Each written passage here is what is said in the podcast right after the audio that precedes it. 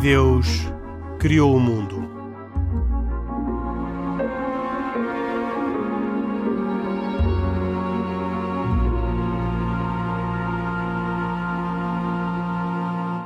Boa noite.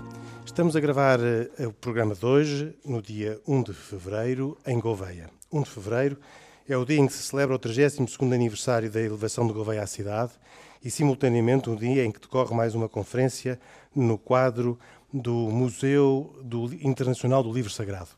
Peço ao professor José Eduardo Franco, coordenador científico, que muito rapidamente me explique, antes do, que, eh, antes do mais, o que é este Museu do Livro Sagrado. Este é um projeto que está a arrancar e que visa construir em Gouveia um Museu Internacional do Livro Sagrado uh, que tem um subtítulo que se chama O ADN das Civilizações do Mundo uh, e, ao, e em torno também um parque de espiritualidade e, e haverá também outros equipamentos uh, complementares como temos também a ideia de construir um restaurante, criar um restaurante das religiões do mundo, com cardápios portanto, adequados às várias tradições religiosas e ainda uma casa do investigador, uma biblioteca apetrechada também para investigadores que queiram vir a trabalhar num lugar calmo, uh, com silêncio, para poderem investigar. Como surgiu esta ideia da. E, do, do, do, museu? Sim. A partir precisamente de um goveiense que vive em Paris, uh, que é o Frei José Luís Monteiro, que é atualmente diretor da Biblioteca de Chulsoire, e conseguiu eh, garantir espólios eh, significativos que, eh, no, no, campo do livro sagrado que permite sustentar de início a construção de um museu do livro sagrado que pretende ser de facto um espaço através eh, que permite ter uma gramática para ler os fundamentos das civilizações do mundo. Como sabemos, os livros sagrados foram fundadores das religiões e das civilizações e são fundamentais para compreender as evidências que a se criar. São gramáticas para ler o mundo, são códigos para ler o mundo. E ainda hoje em dia, o livro sagrado, os livros sagrados são guias, são inspiradores de muitas, de boa parte da humanidade nas suas diferentes tradições. E então, conhecer o mundo através dos livros sagrados das diferentes tradições religiosas, é também uma forma de construir um espaço de conhecimento, de experienciar a cultura mundo no contexto da globalização e criar também um espaço ecuménico de paz, de, de conhecimento do outro. Uh, portanto, a partir daqui da Serra da Estrela, deste monte, também é, podemos dizer, a montanha, a simbologia da montanha tem muito, tem muito a ver com a criação dos livros sagrados muitas vezes vinham de, eram revelados em espaços montanhosos, etc., e depois eram trazidos para as cidades. E, portanto, toda, há aqui toda uma simbologia interessante uh, no campo da paisagem, permite integrar e criar aqui um espaço também no interior do país, uh, com oferta cultural para qualificar também o interior do país do ponto de vista turístico. Muito bem. Vereador Jorge Ferreira, vereador da Cultura da Câmara de Gouveia, Porquê Gouveia? O professor Eduardo Franco já deu umas, umas ideias de porquê Gouveia, mas Gouveia tem uma tradição de encontro de culturas e de religiões uh, na, na, no seu passado que uh, traga uma justificação adicional para fazer este projeto aqui?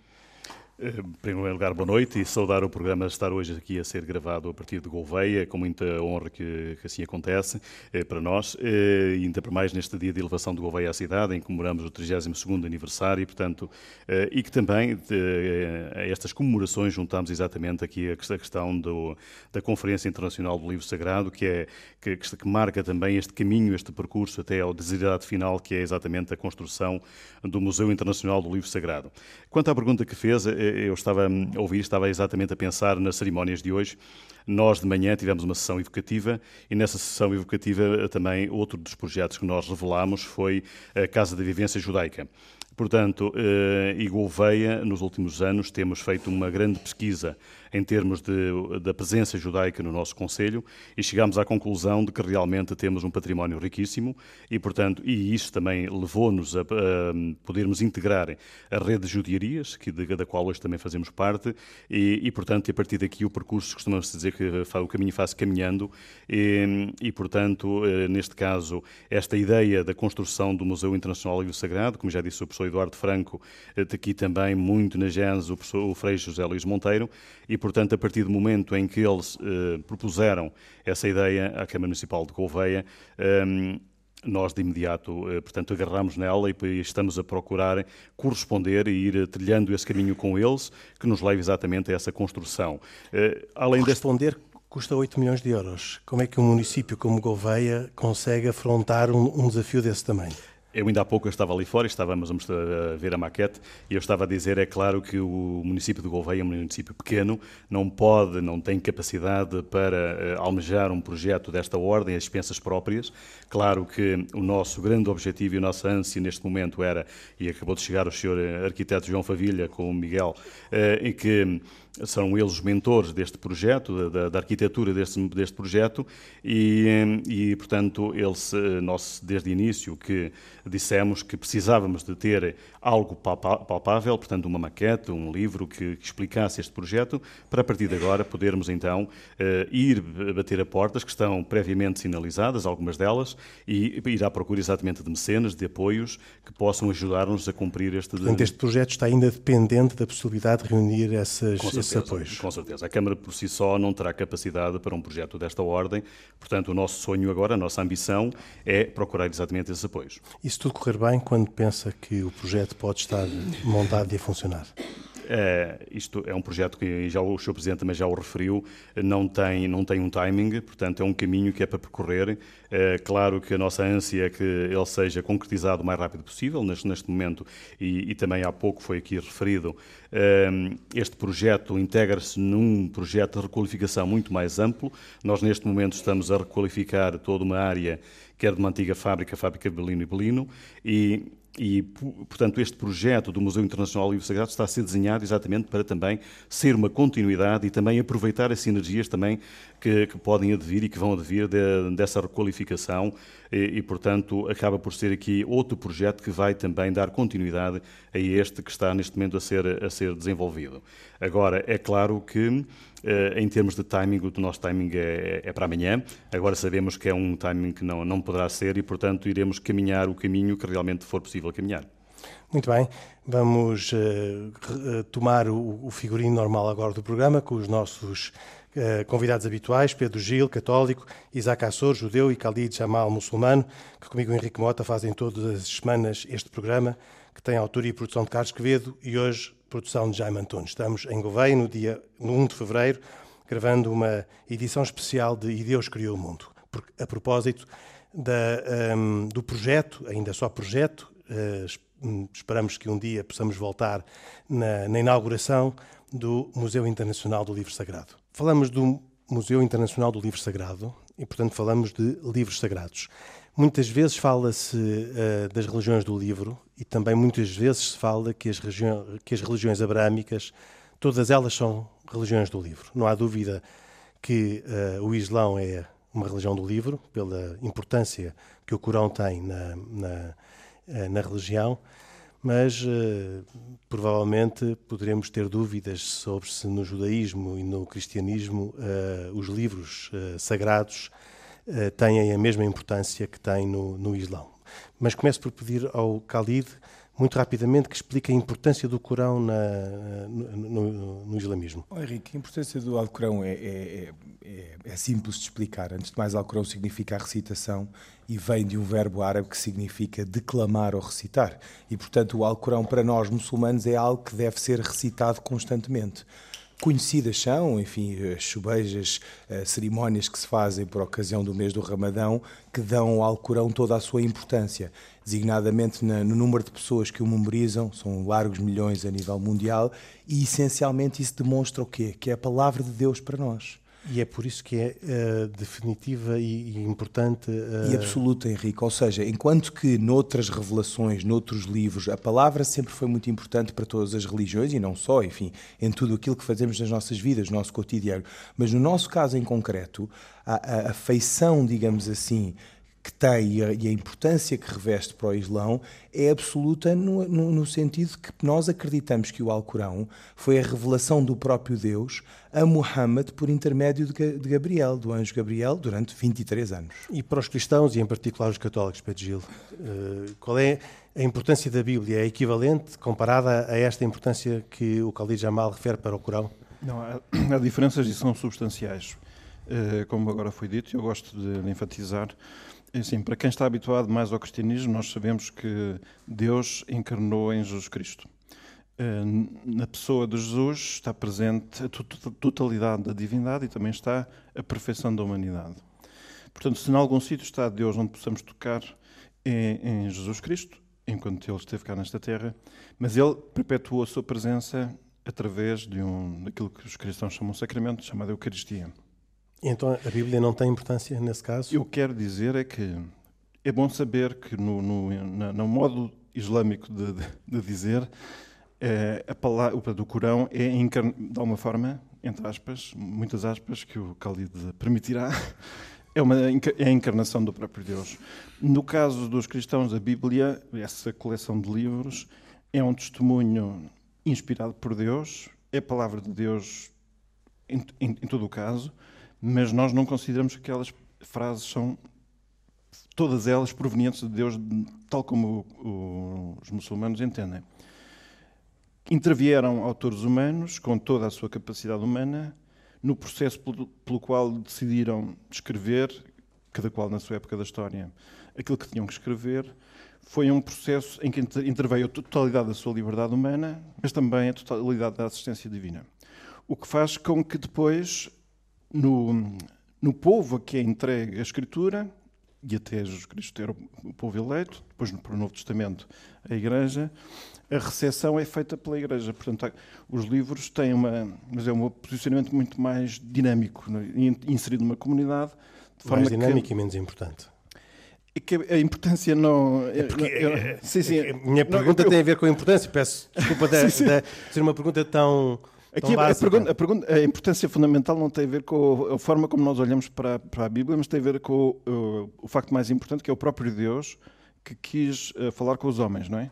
E isso fala de muitas maneiras. E uma, uma delas, evidentemente, foi a todas as pessoas para quem falou, e algumas delas fizeram, uh, por experiência própria ou por ouvir dizer, fizeram o relato de todas essas comunicações. E para os judeus, uh, Isaac, qual é a importância da Torá? A Torá é um livro é, é, um livro sagrado à semelhança Henrique, da, eh, se, se me do, permitir, do Corão? Eh, como eu agora sou, é a primeira vez que vou, vou entrar em, chamando falar alguma coisa, eu não poderia deixar de, de manifestar uh, o meu, a minha grande alegria de estar uh, em Gouveia, uh, tanto mais que não vinha aqui há mais de 40 e picos anos, estive aqui eh, com o falecido meu pai, que era o rabino da comunidade israelita de Lisboa, era eu miúdo, quando ele veio cá para eh, fazer a, a, tradução de uma pedra, da pedra fundamental da sinagoga de Gouveia. Portanto, é uma grande alegria estar aqui com vocês, recorda-me a minha juventude e recorda-me, obviamente, o, o, meu pai nas, nas suas funções. Uh, Na pergunta, ainda agora, presente... ainda agora para a pergunta, Obviamente que a, a Torá é fundamental, na, na, é, é, o princípio básico fundamental do judaísmo. Mas o judaísmo é uma religião do livro? O judaísmo é uma religião do livro, sem dúvidas. É a religião do livro. Não é uma das religiões do livro. É a religião do livro Parece um uh, bocadinho uh, que está a entrar em conflito com o Khalid, porque ele também reclama ser a religião do livro. Pois, mas o livro que o, o livro que o Khalid... O cristianismo não. não. O, o, o, cristianismo confirma aquilo que eu estou a dizer. Eh, não, não. Não? Lamentavelmente. Então, só, só para referir. É, o cristianismo tem um livro, mas não é a religião do livro, é a religião da palavra de Deus, a qual se comunica de muitas maneiras. Uma delas, por exemplo, muito, muito importante no cristianismo é a tradição. é, é a, a, palavra recebida e transmitida oralmente. Aliás, não, no âmbito da tradição. No também, tem, também tens a, questão da Torá oral. Mas é que, assim, é, que, é, passada também de Moisés a, a Josué, de Josué aos, aos anciãos, e que inicialmente até era para ser escrita, mas não foi. Eu seja... gostava que daqui a nada explicasse qual é a origem do livro, mas agora gostava só que nos apresentasse a relevância uh, do livro nesta perspectiva de percebermos como já percebemos relativamente ao cristianismo e ao islamismo, a Torá, o que se passa... A Torá com... no judaísmo, e, e, e, para quem não sabe o que é que é a Torá, estamos a falar essencialmente dos cinco livros de Moisés, os cinco livros do Pentateuco, uh, e, segundo para nós judeus, uh, ela, a, Torá, estes livros foram escritos por Moisés segundo ditadas por Deus, ou seja, a palavra de Deus está escrita nestes livros, ou seja, Ditada também. Ditada. No, no, caso do Islão foi o anjo, o anjo Gabriel que ditou a, ditada por a Deus. Maomé e no caso ditada por Deus. A quem? A Moisés. A Moisés. A Moisés. Uh, por Deus diretamente. Por Deus diretamente. Portanto, não por um anjo. Não por um anjo. É uma das grandes diferenças que estamos a ver, não é? Uh, a base, a base do judaísmo, ela está toda mencionada na Torá e está toda descrita na Torá. Torá esta que é lida no mundo judaico uh, para as congregações uh, semanalmente. Por exemplo, para terem uma ideia, hoje, este sábado, a leitura que foi feita foi a, a leitura que, que nos narra as três últimas pragas que Deus infringiu aos egípcios no Egito, uh, quando o povo de Israel estava escravo no Egito. É uma história, é toda a história do povo judeu, toda a história do judaísmo está ali. E, aliás, As festas judaicas, uh, o dia de Yom Kippur, as leis de casamento, de, de, de, alimentação, tudo isto está descrito. E é a presença dos rolos da Torá num, numa casa que a transforma que, aquela casa que, que, num local sagrado. Num local sagrado. Num local sagrado. Apesar de hoje em dia uh, podermos também dizer que uh, as nossas casas, as nossas, as nossas vidas, a nossa residência, elas também são pequenos locais, pequenos santuários eh, claramente Mikdash Meat, como diz, como diz, diz a Torá, fala-nos de Mikdash, o, o, o, templo sagrado, e Mikdash Meat, os pequenos templos em que as casas também, as pessoas tornam-se também, elas umas mensageiras de Deus próprio. Mas a sinagoga é por, eh, por definição o local onde, estão, onde a está a Torá. A Torá é o local. E por causa de lá estar a Torá, Todo é que os homens se cobrem. Uh... Sim, o homem tem obrigado a ter a cabeça coberta na presença destes rolos sagrados. Na evolução da, um, da, dos vários livros sagrados, independentemente da sua importância, tiveram origens diferentes. Já percebemos que uh, no, no, judaísmo uh, é Deus que dita a Moisés o livro sagrado, no Islão é o anjo Gabriel que dita a Maomé. No caso dos cristãos? Os cristãos, quer dizer, na parte do Antigo Testamento, comungam de tudo o que os judeus basicamente dizem sobre a formação da, das Escrituras. Os livros são de natureza diversa e, e, em todos eles, entre os factos, porque normalmente eh, a Bíblia é toda ela muito factual, portanto, conta histórias acontecidas, é uma espécie de, de reportagem jornalística do que aconteceu. Mas entre as coisas acontecidas e o seu registro por escrito, há sempre um grande intervalo de tempo. E esse é o intervalo de tempo onde funciona a tradição. E eu gosto de referir a importância da tradição porque ela não, é, é mais eu estou de acordo, relevante. Estou de acordo a 100%. E é por ser tão de... importante que falar só dizendo, de definir como religiões do livre é redutor. Enquanto que, por acaso, no Islão é que poderão dizê-lo porque o livro é tudo. Certo, mas e voltando à Torá, a Torá é um conjunto de, dos cinco livros de Moisés, mas não é só a Torá escrita. A Torá escrita e a Torá oral aquela que foi depois passada, como eu disse, a Yoshua, aos anciãos, aos, anciãos, aos profetas. E o Talmud? Uh, o Talmud, é, o Talmud é, é, um, é, uma parte da Torá escrita. Desculpe, da Torá oral. Ah. Torá oral, que, que, inicialmente até era para estar transcrita, mas que não, foi só transcrita mais tarde, passado alguns milhares de anos. Então explica a diferença entre a Torá e o Talmud e a complementaridade. Acabei de dizer, Torá escrita são os cinco livros de Moisés e a Torá oral temos aquilo tudo que foi transmitido através dos tempos, de Moisés aos, aos anciãos, aos profetas, uh, aos sábios, uh, e que foi transcrito. Temos o Talmud da Babilónia, o primeiro Talmud, depois temos o Talmud de Jerusalém, temos a Mishnah, temos a, a interpretação da Torá. Tudo isto faz parte da Torá oral, que hoje em dia também está escrita. Que é o Talmud. Que é o Talmud. No, no antigo... Posso só perguntar aqui? Uh, na Bíblia cristã tem o Antigo Testamento que tem 46 livros. Esses 46 livros, exceto alguns, são, sete, sete, são totalmente comuns ao judaísmo.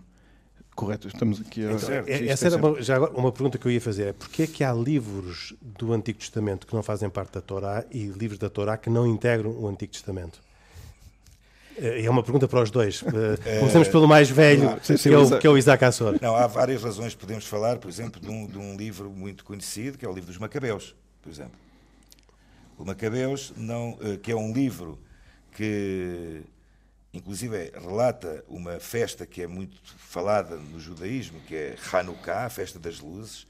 Este livro não faz parte da Torá e faz parte da, da, da, da... Mas, oh Isaac, eu acho que temos que dizer que deixou de fazer parte da, mas eu explico por que razão. da Bíblia judaica, porque pertenceu do pertenceu, início. Pertenceu, pertenceu. E quando Jesus eh, veio, eh, eh, a Bíblia judaica incluía esses livros que depois no final certo. do século I depois de Cristo, o, não sei, as autoridades judaicas resolveram e, e, e, a, desclassificar. E a razão assim. da desclassificação eu explico.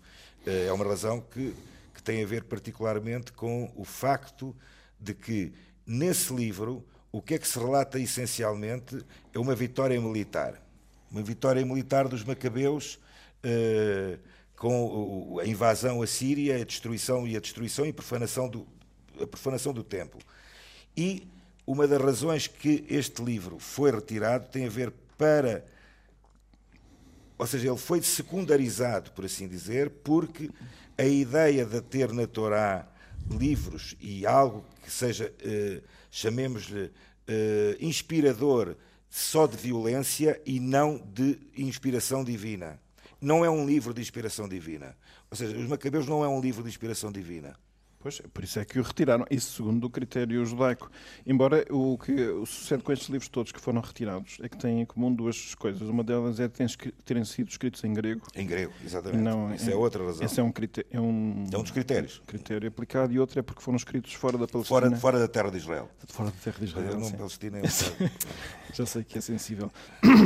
Mas também, aquilo também é, se pode dizer que é a Palestina desde, terra, terra desde de muito antigo. Sim. É terra de Israel. Mas a Terra Prometida. Na é Terra de Israel viviam oh, os palestinos. Oh, os oh, Isaac, como é que se chamava a Terra Prometida? A Terra de Israel, é a Terra de Israel. Ah, mas era também Canaã. Canaã, Canaã é outro nome que é dado, eh, mas era na Terra de Israel, na Terra Prometida, também viviam os filisteus. O que é que eram os filisteus? Os palestinianos. Pronto, ok. Portanto, o problema vem de longe. Sim. Não, o problema não vem de longe, eles viviam lá, como, como também viviam os judeus. Esse é outro, é outro assunto. Voltando aos nossos livros, Pedro Gil. Uh, bom, eu não, eu não sei dizer quais é que, sei dizer que estes livros uh, eram comuns e deixaram de ser comuns, todo o resto no Antigo Testamento é comum. Porquê é que se mantiveram na, um, ehm, na, na, Bíblia cristã? Porque os argumentos usados para excluir do cânon não, não, não parecem relevantes. É isso. E, bom, além de que, agora aqui é outro dado, que é que esse também dado é importante.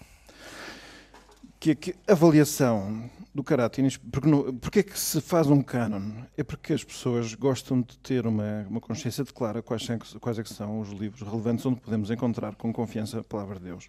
E não podemos esquecer que nós não, não estamos a falar do juízo que cada um de nós faz por seu próprio critério. Quando olha para um texto e diz, ah, isto cá para mim parece-me que é bom, fica. Uh, nós precisamos, nós queremos mesmo, todos nós, como seguidores de uma, de uma fé, queremos uh, descobrir qual é que é o verdadeiro desígnio de Deus, não é? O, o juízo sobre quais são os livros verdadeiros é um juízo importantíssimo. E nesse sentido, esse é um dos grandes serviços que faz a Igreja na, na sua própria vida.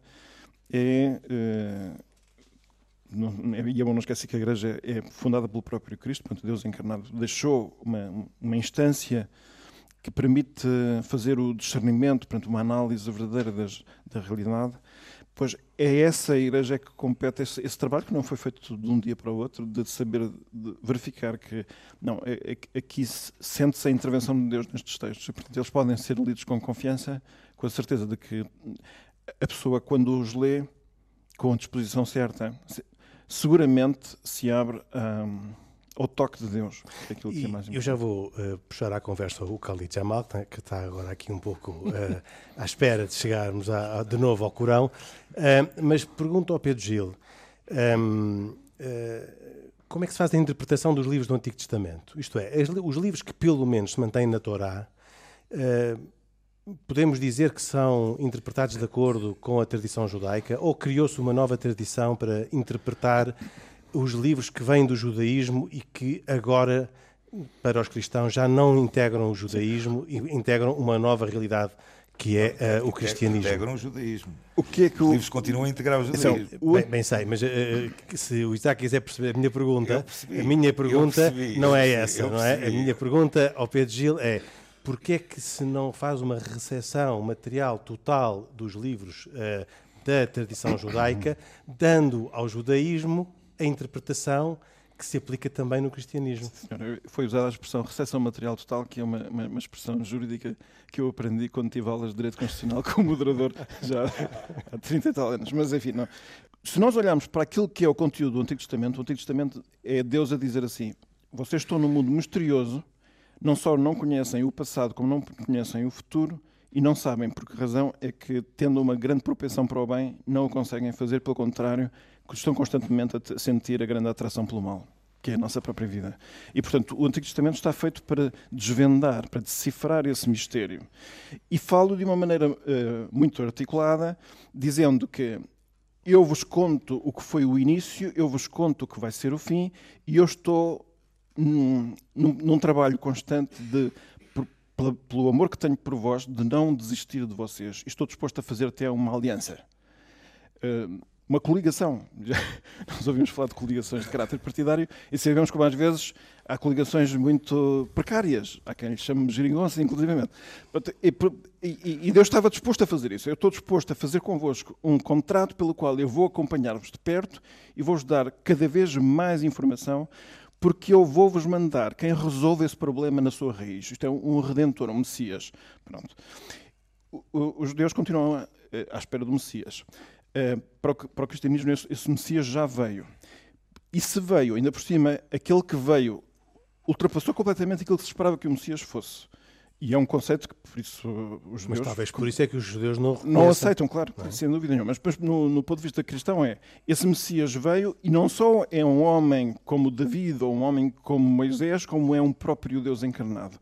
Se isso é assim, então, evidentemente, que tudo aquilo que são os textos prévios a essa vinda passam a, poder ter como critério interpretativo essa grande luz posterior que veio. E, portanto, embora se receba a Bíblia judaica num conjunto de livros tal qual ele está feito assim, é verdade que, ao olhar para eles, consideramos que o ponto fundamental da história toda é a encarnação é do fim, próprio Deus. É o fim. Exatamente, mas é, é que assim, é, habitualmente um, os filmes só se percebem quando se, se chega ao fim. Tá bem. Portanto, por isso, à luz desse, desse fim, agora já é possível. É que o filme Então, não, deve é que se ser, faz- não deve ser muito bom Oh, também. Isaac, como é que se faz a interpretação eh, no, como é que se faz a interpretação no judaísmo, uma vez que no cristianismo faz-se à luz eh, de, de Jesus Cristo, não é? Mas no, no judaísmo, em que o Messias não veio, como é que se faz esta interpretação? É uma interpretação é feita só pelos, pela, pela tradição, pelos rabinos, pela... A, a- a interpretação é feita pela tradição, pelos grandes sábios que houve no judaísmo eh, e há no judaísmo e que continuamente conti- fazem interpretações das- dos textos.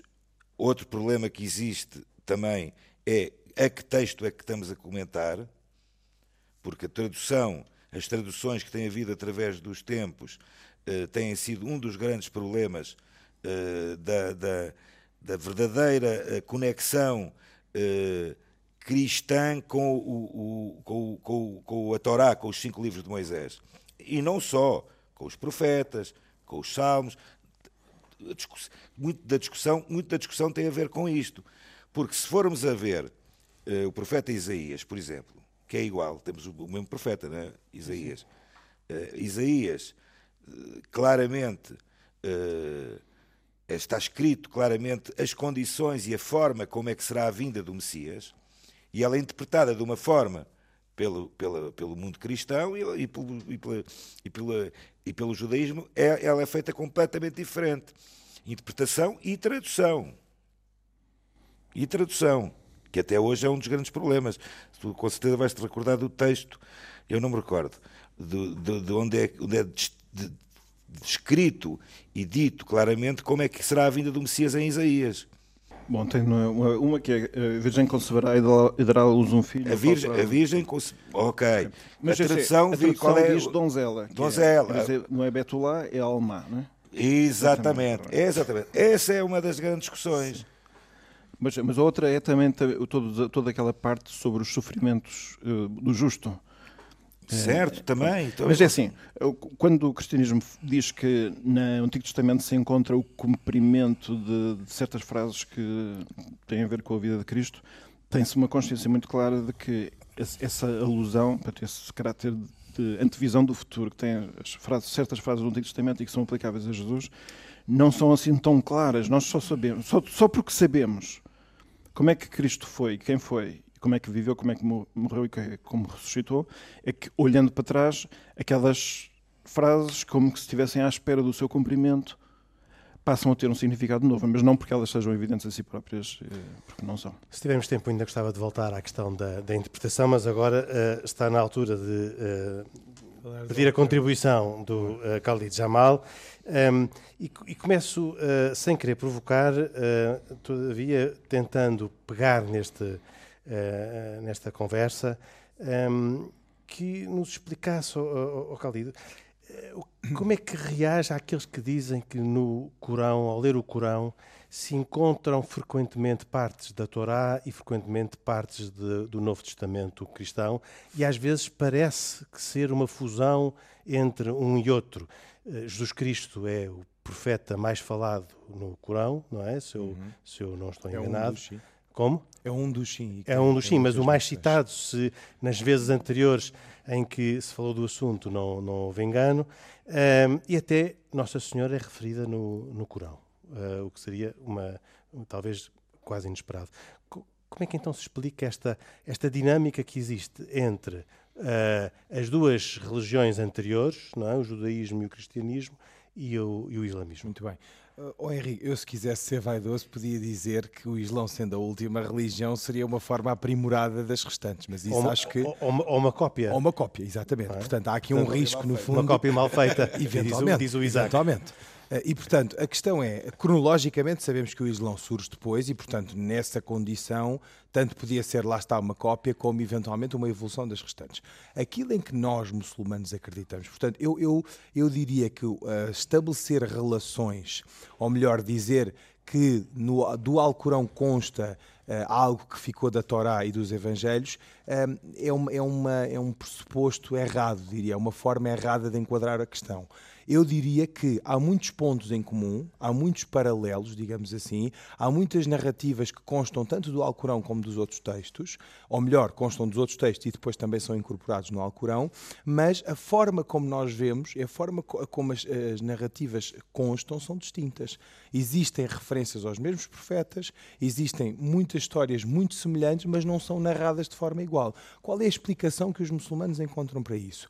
Em primeiro lugar, nós muçulmanos somos obrigados a acreditar que houve revelações anteriores. Portanto, o Alcorão não é a única revelação divina. Não foi a única vez que Deus falou aos seres humanos. E isso é dito na vida do profeta Muhammad. Muhammad, quando, na, quando, quando recebe o Alcorão, diz aos seus companheiros que Deus já tinha falado à humanidade antes, através dos anteriores profetas. No entanto, aquilo que nós, que nós, em que nós muçulmanos acreditamos é que a forma como Deus falou aos seres humanos foi numa versão e numa narrativa que consta do Alcorão e não foi exatamente na forma que existe na Torá atual e nos Evangelhos. Quer dizer e, que as versões atuais são versões são versões alteradas, digamos. Eu não diria incorretas é um bocadinho incorretas é um bocadinho pretencioso. Eu não vou eu não vou adotar esse termo. Na, na Torá pergunta ao Isaac. Na Torá também. A Torá para nós nós nós não, não acreditamos na Torá na versão judaica da Torá. Então qual é a Ou seja, é numa versão que existiu noutro, noutros tempos e que foi se perdendo entretanto. Isaac, ah, há aqui não, uma questão. Peço desculpa, isso há é, aqui uma questão. Isso é, isso é, isso é, isso é blasfémia. Oh, oh, Isaac, isso, é, isso é mais que blasfémia. Eu acredito, isso não eu se pode dizer. que isto possa ser mal interpretado. Não se pode dizer. Deixa-me deixa dizer o seguinte: há uma convicção que nós muçulmanos temos e que é Diga, factual, é que, é, que é o único livro que não é passível de ser alterado e que para nós é imutável é o Alcorão. E, aliás, os muçulmanos acreditam, é a maior prova de que o Alcorão nunca foi modificado esta sua existência, é que nós temos três, uh, três, eh, no fundo, edições do Alcorão e os primeiros exemplares estão no Iraque, no Cairo e no Uzbequistão. E, portanto, são cópias, muito, são, são manuscritos muito antigos do Alcorão, que datam desde o tempo do profeta Muhammad e que, desde o tempo, digamos assim, da, da, da, compilação do Alcorão, que não foi exatamente no tempo do profeta Muhammad, foi logo a seguir no segundo califa, no califa Omar. Foi ele que, no fundo, fez o esforço de compilação e em que é do que Alcorão. Isso sugere que o Corão, uh, no que, que, é lido na, na nas sinagogas ou a Bíblia que é lida nas igrejas. o Corão não é lido não, Desculpe, que, o, que, que, a Torá que é lida nas sinagogas e a Bíblia que é lida nas, igre, nas igrejas cristãs uh, não é não é verdade, não é correto, não é exato. Oh, Henrique, eu não, eu não, eu não... Teve uma evolução uh, que deturpou os textos. Repare, eu não digo que há uma deturpação. O que eu digo é que há uma alteração. Para nós muçulmanos isto não faz qual, sentido. Qual é a diferença? A, a, a, diferença, repare, se há uma alteração produto de uma, de, uma, de uma iniciativa humana, nós não vemos a revelação assim. Para nós muçulmanos, uma revelação não é produto da minha escrita. Eu não posso ter a ousadia, Isaac, Isaac Assor, eu não posso ter a ousadia não. de escrever e de alterar uma vírgula okay. ao Alcorão. Então, não, e isso não, não acontece Isaac Assor, eu, Antes da Torá, houve algum outro livro que, que uh, os judeus culturalmente tenham usado? Não, não. Não. Portanto, não. desde o do instante não. um que os judeus. Não, vamos a ver, é, é na Torá que encontramos a criação do mundo, a criação do homem. Eu, eu só posso fazer aqui Agora, uma... oh Pedro, desculpa lá, deixa-me só fazer aqui um pequeno à parte também, porque isso aí agora, agora incomodou-me um bocado aquilo que disseste. Uh, uh, epá, e eu se calhar vou ter que repetir outra vez algo que já disse várias vezes que me faz uma confusão terrível Onde é que vocês foram buscar?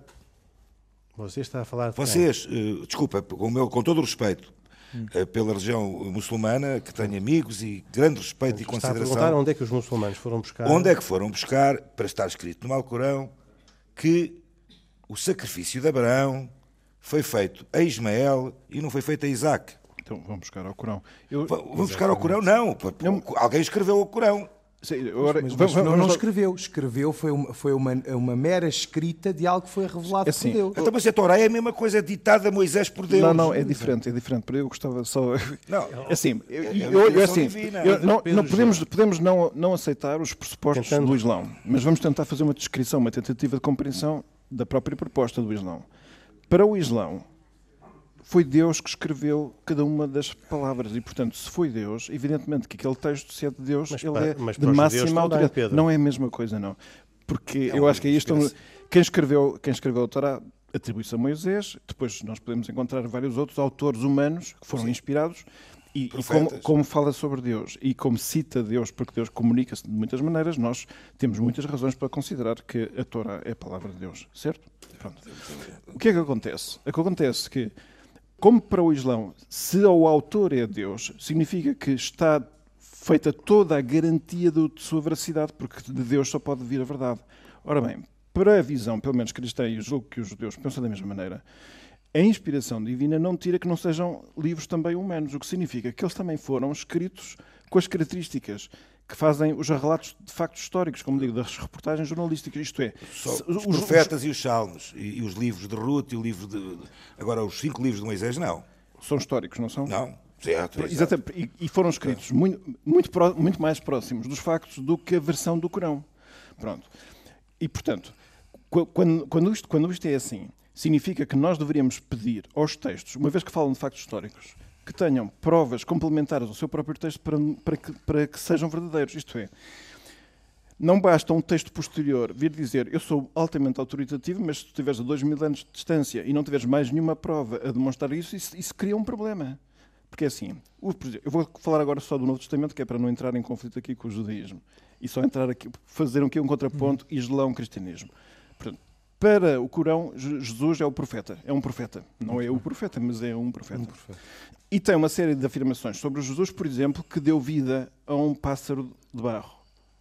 Certo? certo. Estou a dizer bem. Pronto. Essa história, por exemplo, não vem em nada numa fonte cristã. No, no... Sendo que os livros, todos os livros sobre Cristo uh, do cristianismo, eles foram compostos na segunda metade do século I. Portanto, Cristo terá morrido no ano 30, talvez, talvez no dia 7 de abril, agora não vamos entrar nesses pormenores, mas significa que os livros estão escritos muito próximos dos factos, certo?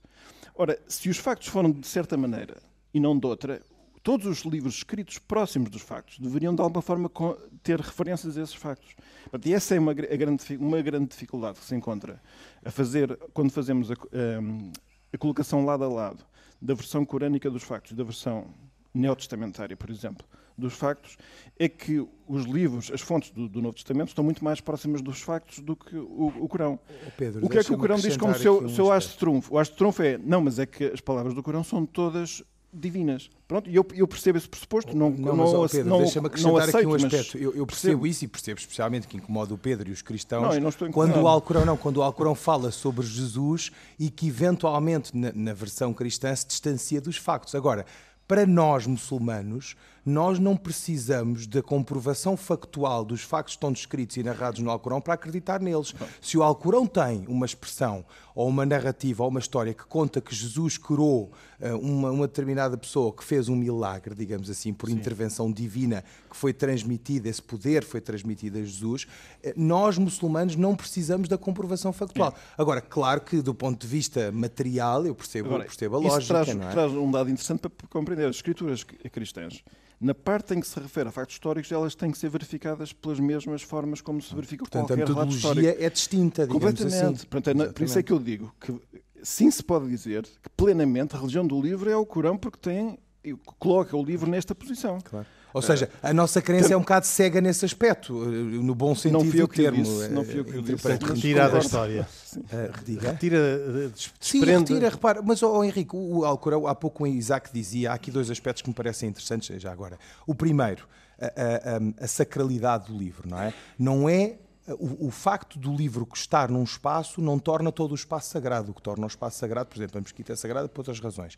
É diferente, neste caso, dos deuses. Não, Mas o livro sim, em si é muito sagrado. Eu posso explicar. E não só é sagrado, como, por exemplo, os muçulmanos não devem comercializá-lo. Se reparar, dificilmente verá edições do Alcorão vendidas. Há sempre um mecenas, há sempre alguém que faz a benemerência, a generosidade de fazer cópias do livro. O rei da Arábia Saudita, desde uma pessoa com menos posses, para, para, o, para o generosamente o ceder. Depois há outro aspecto importante normalmente em casa dos muçulmanos, o Alcorão não está posto de qualquer modo. O Alcorão é um livro que rara, nunca se pode pôr no chão, porque é um livro sagrado, evidentemente, é a palavra de Deus, seja em que língua for, claro que no caso do árabe mais peso tem, e normalmente coloca-se num topo, digamos assim, de um móvel, num, num local da casa que mereça todo o respeito e todo o reconhecimento.